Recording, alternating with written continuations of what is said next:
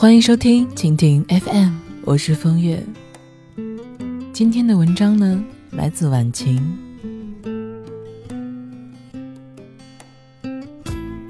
这段时间呢，朋友圈里几乎被情商高和情商低的文章给占领了。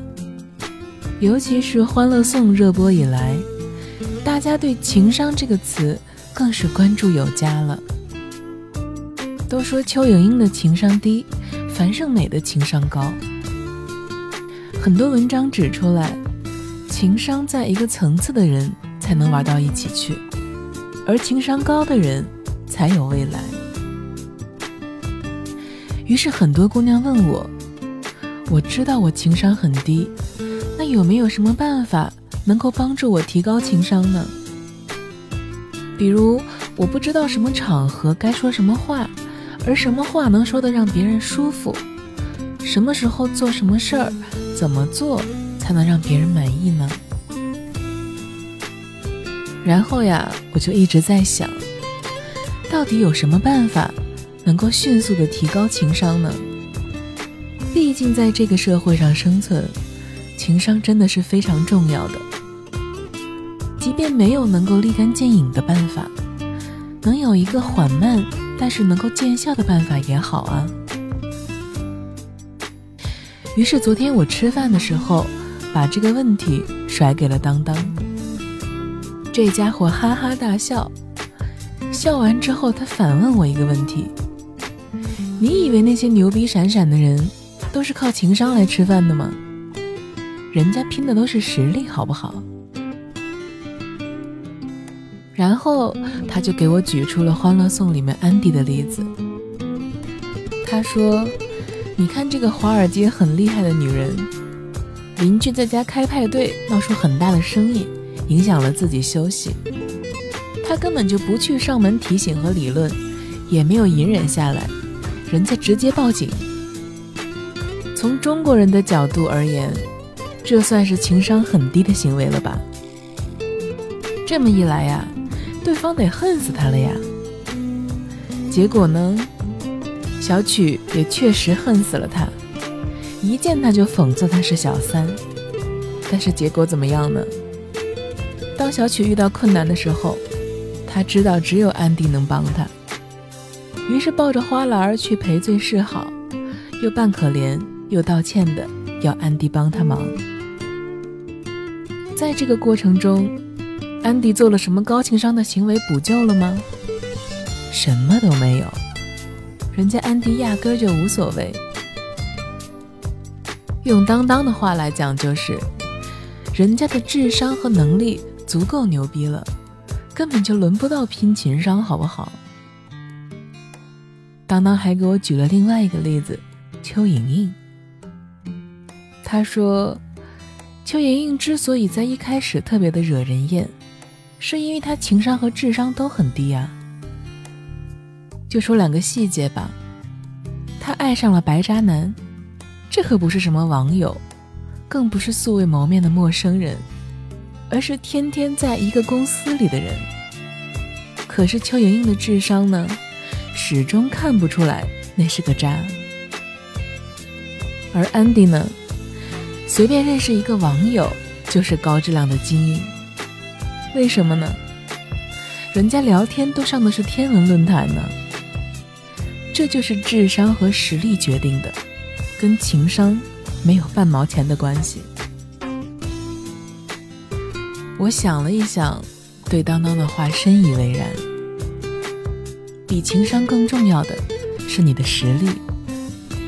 如果你的实力到了别人难以企及的程度，根本就不需要去拼情商了。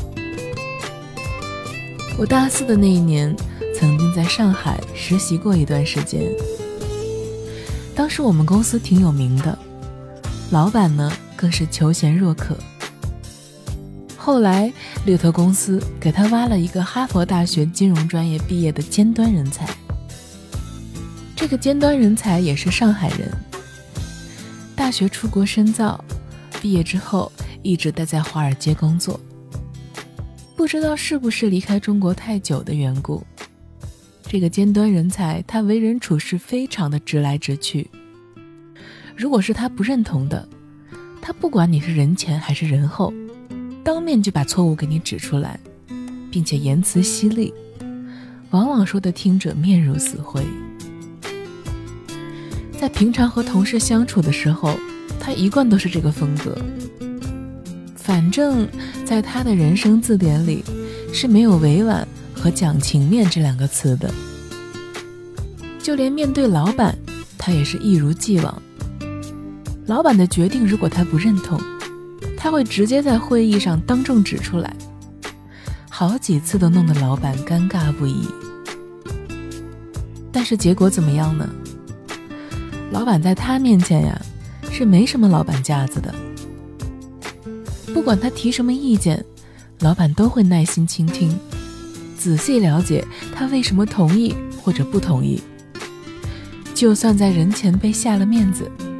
老板还会自嘲地说：“越牛的人就越有牛脾气。身为老板，要有容人之量，并且，老板还打算给他特权。然而，他是怎么对待老板的好心呢？他在会议上直接说：‘boss，你这样做是不对的。规矩要适用于每个人，不管是你还是我。’”都得遵守规矩，谁都不能例外。你要是区别对待，给一些人特权，一些人则没有特权，那么你就不是一个好老板。就是这么一番严厉的说辞，老板虚心接受了。你要是换一个人说这番话试试，反正我是想象不出来的。而这么一个不给人留情面的人，同事们是不是特别讨厌他呢？完全不是。很多同事对于他的行为是这么评价的：人家是拽啊，可是人家有资本、有底气啊。更多的同事琢磨的是怎么跟他走得更近一点，期望能够学到一些他的本事。而且啊。人家在国外的人脉和资源都特别的丰富，否则，老板为什么那么倚重他呢？直到我后来回到浙江，这位尖端人才在公司里都混得非常的好，既没有人去迫害他，也没受到任何的排挤，因为人家强大的实力就摆在那里。职场。是一个特别现实的地方，情商高、会说话、会办事儿，当然能给人加分。但是最终决定话语权的，绝对是一个人真实的实力。我有一个好朋友，就是一个大家公认的情商很高的人。他说话总是令人如沐春风，做事情也总是恰到好处的。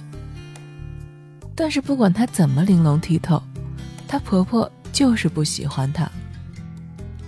而自从她辞职在家带孩子之后，对她的态度就更加差了。为了搞好婆媳关系，我朋友经常送婆婆礼物，然而婆婆基本都没有什么好脸色，偶尔还会说：“我儿子赚钱不容易，没事你就别乱花。”搞得我朋友无比的郁闷。送礼这招没用，她就经常的去哄婆婆，天天的夸婆婆，奈何婆婆丝毫不为所动，甚至会因为她的讨好而更加的轻视她。有时候她又干家务又带孩子，实在是分身乏术了，婆婆也从来不会想着要帮她一把。在家受了两年多的气，我朋友终于不愿意再过这种日子了。正好孩子也到了能上幼儿园的年纪，于是我朋友去开了一家餐厅，没想到生意兴隆，连续开了两家分店。没想到，以往一向对她挑剔有加的婆婆，居然开始对她和颜悦色了起来，还主动提出来，她忙不过来的时候帮她带孩子。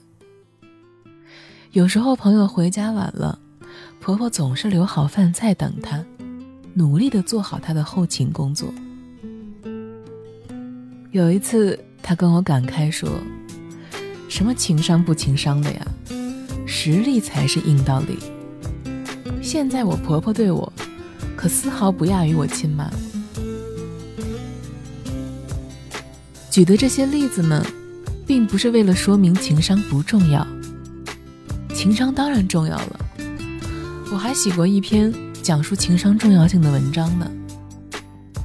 但是情商也没有那么重要，起码在实力面前，情商呢就显得底气不足了。当然了，实力和情商巨高，那是再好不过的了。然而，这种完人毕竟不多，大多数人仍然是世上平凡的一员，无法同时具备这两点。能做好一点，就已经很不错了。所以说，别总琢磨着要努力的提高情商。一个人的情商其实是很难提高的，这是长期思考模式累积下来的一种习惯，以及你自身性格散发出来的一种气场。有一句话叫做“江山易改，本性难移”。对于性格很难改变这一点呢，我是非常认同的。如果情商不高的话，不要强求，勉强的模仿只会显得很生硬，也并不是真实的你。你无法从中获得任何的乐趣，甚至会有一种画虎不成反类犬的违和感。你努力的练习说话的技巧。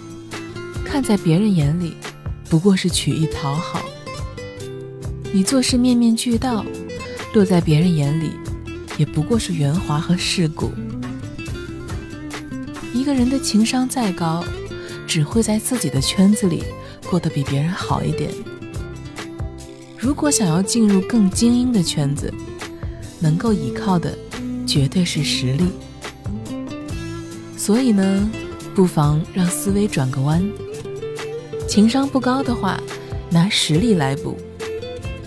你会发现，等你的实力强到一定程度的时候，其实根本就不需要你去动用情商了。